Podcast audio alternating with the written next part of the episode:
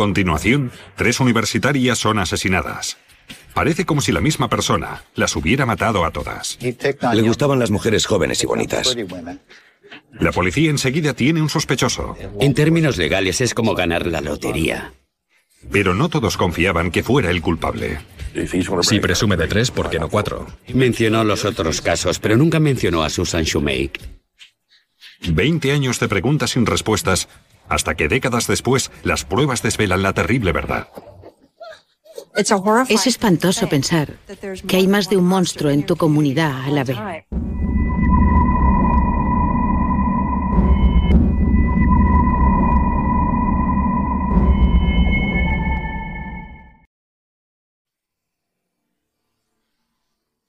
Faltaba una semana para que empezara el semestre de invierno en 1981.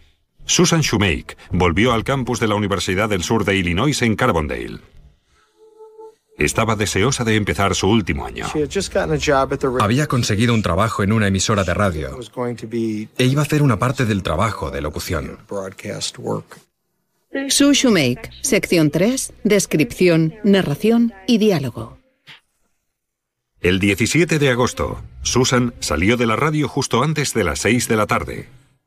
Había quedado con una amiga para cenar, pero nunca llegó a su cita. La amiga con quien se suponía que iba a cenar era su compañera de cuarto, Mary. Mary no sabía dónde se había metido. Esa misma noche, sobre las 12, empezó a llamar a sus amigos y a ir a lugares donde creía que podía estar. Al día siguiente, aún sin noticias de Susan, informó a la policía. ¿Dónde fue eso? Aquella noche, unos agentes vieron unas plantas pisoteadas cerca de un camino de tierra que los estudiantes usaban para cruzar el campus de un lado a otro. Cuando se metió entre los arbustos y alumbró, los arbustos eran muy altos y era muy difícil ver nada, pero de pronto vio el cuerpo de Susan. Fue sinceramente algo que nos destrozó. Era evidentemente horrible e inmediatamente rompí a llorar. Fue un momento muy duro para mí. Al parecer, habían golpeado a Susan, estrangulado y agredido sexualmente. La policía creía que el crimen había sucedido poco después de que Susan saliera de la radio, entre las seis y las seis y media. Lo que significaba que fue raptada y atacada a plena luz del día. Sucedió a plena luz del día y creo que fue una de las cosas que más asustó a la población, que fuera tan aleatorio. La policía pidió la colaboración de cualquiera que pudiera haber visto algo sospechoso. También interrogaron a todos los amigos de Susan, incluidas sus anteriores relaciones amorosas. Había algunos chicos que le habían pedido para salir y ella los había rechazado, y estos formaban parte de un grupo de sospechosos cada vez más numeroso. La policía también debía considerar si el autor era un desconocido. Debido a la localización del asesinato y a su accesibilidad a las residencias de estudiantes, investigaron las listas de residencias y quién vivía en el campus. Era una víctima tan inocente. Lo que nos asustaba a todos era que un monstruo que no sabíamos de dónde venía agrediera a una persona querida, que nos mortificara. Y fue lo que le pasó a Susan. Luego, la policía se enteró de una coincidencia destacable.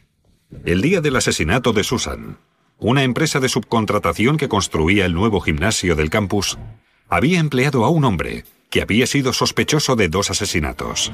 Ambas víctimas eran estudiantes universitarias.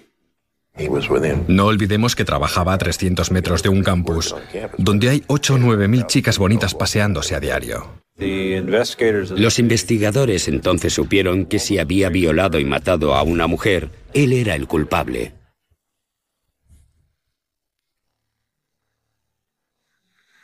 Días después del asesinato de Susan Shoemake, John Paul Phillips era el primer sospechoso de la lista. En la ciudad tenía fama de demonio. Tenía un temperamento terrible. Nos conocimos de jóvenes, cuando tenía quizá 15 o 16 años, en una pelea donde quiso pegar a un niño con un bate de béisbol. Phillips había sido sospechoso de violación y asesinato de dos mujeres del campus sur de Illinois cinco años antes. La joven de 21 años, Teresa Clark, fue hallada violada y muerta en su apartamento fuera del campus. En aquel entonces, John Paul Phillips vivía en un apartamento a apenas 30 metros de allí. Trabajamos en el caso hasta desfallecer, pero no teníamos huellas dactilares. El ADN era una cosa futurista y no había testigos, pero confiábamos bastante que él era nuestro hombre. Un año después, la joven de 24 años, Kathleen McSherry, también fue hallada violada y asesinada en su apartamento. De nuevo, John Paul Phillips vivía en el vecindario. Otra vez, sin ADN ni huellas. ¿Dónde está Paul ahora? Resultó que vivía en unos bloques cercanos. No había pruebas suficientes para arrestar a John Paul Phillips por ninguno de los asesinatos, pero en el caso de Susan Shoemake, la policía finalmente obtuvo una pista. En la autopsia de Susan, el médico forense halló dos cabellos ajenos al cuerpo de la chica, supuestamente de su asesino. Recuperamos un vello corporal y otro púbico del cuerpo de Susan. Phillips facilitó voluntariamente muestras para compararlas. Bajo la lente del microscopio, el pelo de Philip no era similar y lo descartaron como sospechoso. A pesar del análisis del vello, la familia de Susan estaba convencida de que John Paul Phillips era el asesino de la chica. Y no detuvieron a Phillips en aquel entonces. No le arrestaron ni le acusaron. Lo que no entendí en aquellos instantes.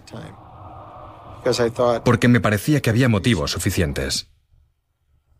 Más tarde, Phillips cometió varias agresiones y acabó en la cárcel.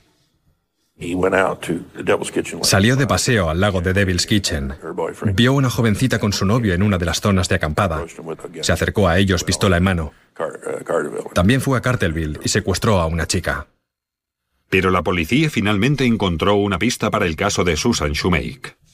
Primero, halló su mochila amarilla en las aguas de un arroyo detrás de la residencia de estudiantes.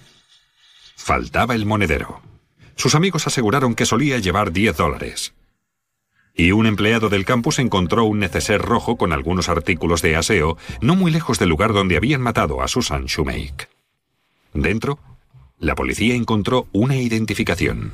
Encontró un frasco de la farmacia con el nombre de Daniel Wolloson que habían prescrito en el centro correccional de Maynard. Hicieron unas comprobaciones y descubrieron que el chico estaba en libertad condicional y le vino una persona de interés. El joven de 21 años, Daniel Wolloson, acababa de salir de la cárcel después de una condena por robo. Era un empleado de mantenimiento en el campus cuando sucedió el asesinato. Daniel trabajaba en los apartamentos Quad que están probablemente a 400 metros del lugar del crimen. Al ser interrogado por la policía, Wolloson afirmó tener una coartada para la tarde del asesinato de Susan Shoemake, que estaba con una amiga. Y los agentes le acompañaron a diversos lugares para localizar a la persona con la que había pasado la noche, pero no la encontraron. Wolloson cooperó con la policía y aportó muestras de cabello. Pero al día siguiente, cuando la policía fue a hablar con él otra vez, se había ido. En su cuarto encontraron una nota hecha a pedazos, algunos trozos en el váter y el resto en la papelera. Parecía casi una nota de suicidio. No sé por qué siempre soy yo. Sé que no podré soportar la cárcel otra vez. Sé que será lo mejor para todos. La policía siguió buscando a Wolloson hasta que examinaron su muestra de cabello. El vello de Wolloson no coincidía con el pelo encontrado en el cuerpo de Susan, así que le descartaron como sospechoso. El caso amenazaba con quedar irresuelto hasta que John Paul Phillips, encarcelado por violación y secuestro, supuestamente se jacta de sus asesinatos a un compañero de celda, Thomas Mockabee. Un día, en la celda relata todos los crímenes que ha cometido a Thomas Mockabee y le da información detallada sobre estos asesinatos, detalles que solo sabría un asesino. Phillips describió detalles sobre los asesinatos de las universitarias Kathleen McSherry y Teresa Clark, y también confesó haber matado a una tercera mujer, una camarera, Joan Weatherall. Pero nunca mencionó a Susan Shoemake. Si presume de tres, ¿por qué no cuatro? Nunca mencionó a Yora Shoemake, pero todo el mundo entonces creyó que él era el responsable. La policía creyó que John Paul Phillips también había matado a Susan Shoemake. Pero si se equivocaba, un asesino seguiría suelto.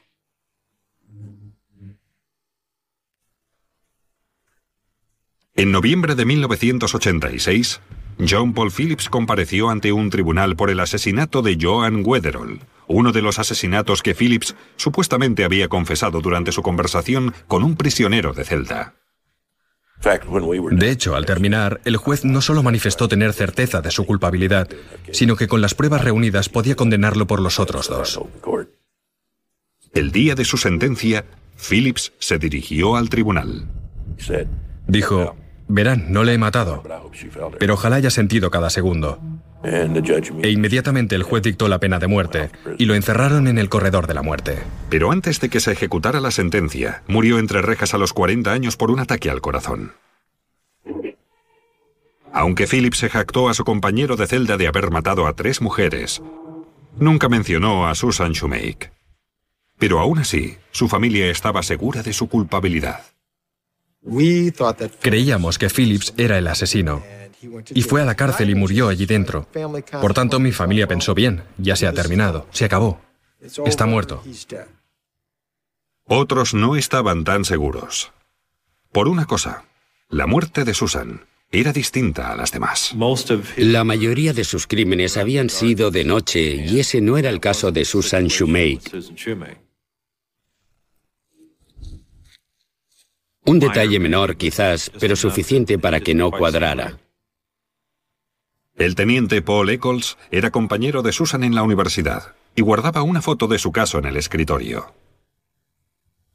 Solo hacía falta mirar la fotografía para ver que era un momento feliz. Un padre junto a su hija, muy orgulloso y sabiendo la historia que yo conocía por entonces, que la habían asesinado. Ese fue un caso que siempre me tuvo pendiente. En el año 2000, casi 20 años después del asesinato de Susan, un nuevo proceso de ADN, llamado PRC, hacía posible hacer un test de una pequeña muestra biológica, mientras que en el pasado se requerían cantidades mucho mayores. Esencialmente el proceso es fotocopiar ADN. Se copian los fragmentos específicos de ADN que interesan para el análisis. De este modo, los analistas examinaron la pequeña muestra de ADN obtenida en la autopsia de Susan Shoemake y pudieron identificar el perfil de ADN del asesino.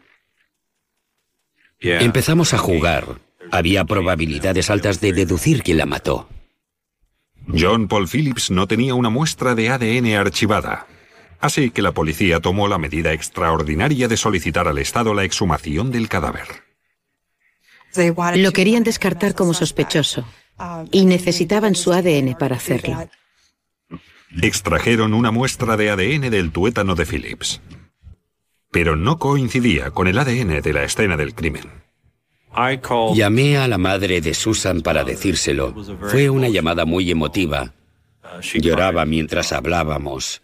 Es obvio que jamás olvidas la muerte así de un hijo, y se decepcionó mucho, pero intenté asegurarle que la investigación seguía e intentaríamos identificar al sospechoso. Me puse furioso cuando pasó aquello, porque probablemente en el subconsciente creía haber cerrado ese capítulo, haber puesto fin. Y las malas noticias no terminaron ahí. El ADN no coincidía con ninguno en la base de datos estatal de delincuentes fichados. Y descubrimos que debía ser alguien que nunca había participado o contribuido en la base de datos CODIS. Si el asesino no era Phillips, ni nadie que cometiera un delito grave previo a la creación de la base de datos, entonces, ¿quién era? ¿Cómo debíamos continuar? Y la respuesta básica era, remontémonos en el tiempo y estudiemos qué otros sospechosos tenía el caso. ¿A quién debemos pedir muestras de ADN? Hagámoslo hasta que nos quedemos sin sospechosos. La primera persona de la lista era Daniel Wolloson. Originalmente era sospechoso. Trabajaba a 400 metros del lugar del asesinato. Luego huyó después de interrogarle la policía. La policía le localizó en Michigan. Trabajaba en un desguace de coches.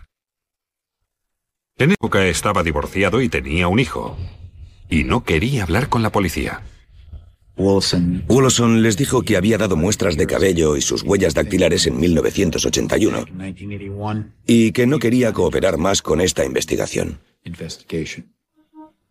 Los investigadores le pidieron una muestra de ADN, Wollaston se negó a darla. Y el juzgado denegó la orden aludiendo a la falta de una causa probable.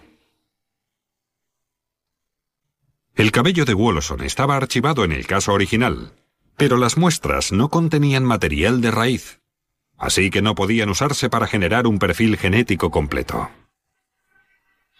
Por eso, los investigadores decidieron probar un método no convencional para obtener el ADN de Wollaston. Habían pasado muchos años, casi 20, y el teniente Paul Eccles estaba seguro de acercarse al asesino de Susan Shoemake. Pero solo el ADN podía probarlo. Y el sospechoso, Daniel Wollaston, no tenía voluntad de darlo. Por tanto, la policía del estado de Michigan decidió hacerse con una muestra por una vía perfectamente legal. Decidieron ponerle bajo vigilancia. El propósito general era intentar obtener algo que pudiera llevar el ADN de Daniel Wollaston para poder identificarle o descartarle. No era fácil. Como Wollaston trabajaba en un desguace de piezas de recambio para coches, solo otros empleados podían acercarse a él sin levantar sospechas. Entonces, la policía supo que acababa de vender su coche, y sabían que fumaba cigarrillos. Así que buscaron el coche hasta dar con el nuevo propietario. Le pidieron colillas de cigarrillo del cenicero. Respondió, yo no fumo, y todos mis amigos tiran las colillas por la ventana, así que estas ya estaban cuando compré el coche. Había más de una docena de colillas. La policía esperaba que al menos una fuera de Daniel Wollaston. Dieron las pruebas a la analista de ADN Jennifer Andrew. Lo que entendí de mi conversación con el investigador a cargo del caso fue que habían matado a una estudiante universitaria hacía 20 años, y yo que recién salía de la universidad me lo tomé como algo personal. Una a una, Andrew cortó los filtros de las colillas, a menudo una buena fuente de ADN. Porque es donde se deposita toda la saliva y las células de piel. Trató las muestras con un disolvente que separa el ADN se generó un perfil de un hombre desconocido. La gente piensa que el trabajo es divertido, pero es muy, muy estresante. Y son momentos como este los que hacen que valga la pena. El perfil fue remitido a Illinois para ser comparado con el material genético hallado en el cuerpo de Susan Shoemake. Y coincidía con el de Daniel Wollaston. Estaba eufórico, por supuesto, porque esto, en términos legales, es casi como ganar la lotería. Naturalmente, el teniente Eccles necesitaría otro test de ADN para confirmar los resultados de ADN de las colillas. Hasta entonces, Eccles quería impedir que Wollaston huyera y discurrió una artimaña. Confrontó a Wollaston con algunas pruebas inventadas. Para mí era importante sacar la información que me diera motivos suficientes para arrestarle. Le conté la historia de un testimonio que no era cierta. Le expliqué que había otra persona que trabajaba con él en los apartamentos Quad que había admitido ver a Daniel Wollaston andar por detrás de Susan llevando una mochila amarilla la tarde del asesinato. Y aún fui más allá y le dije que tenía una huella dactilar que le vinculaba con aquella mochila. Y entonces, inmediatamente, sin que yo dijera nada, admitió, verá, cogí 10 dólares de aquella mochila y supe que decía la verdad. Era como un perrito asustado. Y Wollaston fue arrestado, obligándole a proporcionar una muestra adicional de ADN. Aquel test no dejó lugar a dudas. Él era la fuente de ADN hallado en Susan Shoemake. Sabía lo suficiente sobre ADN para tener la certeza de que las posibilidades de que no coincidieran, en este caso, iban a ser de uno por cada 300 millones, siendo muy conservador. La fiscalía no pudo descifrar la razón del asesinato de Susan Shoemake. Dedujeron que Wollaston la vio caminando sola por el camino y decidió atacarla. Era tarde, nadie oyó ni vio nada.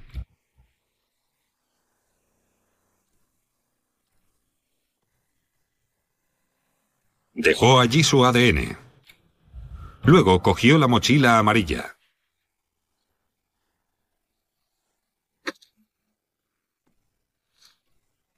Robó 10 dólares del monedero, tiró la bolsa en el arroyo y se le cayó un neceser con su prescripción médica, no muy lejos de allí.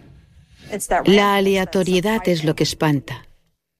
Nadie la acechaba, nadie la seleccionó, simplemente pasó por el lugar equivocado en el momento equivocado. Pese a las pruebas que le inculpaban, Wollaston se declaró inocente.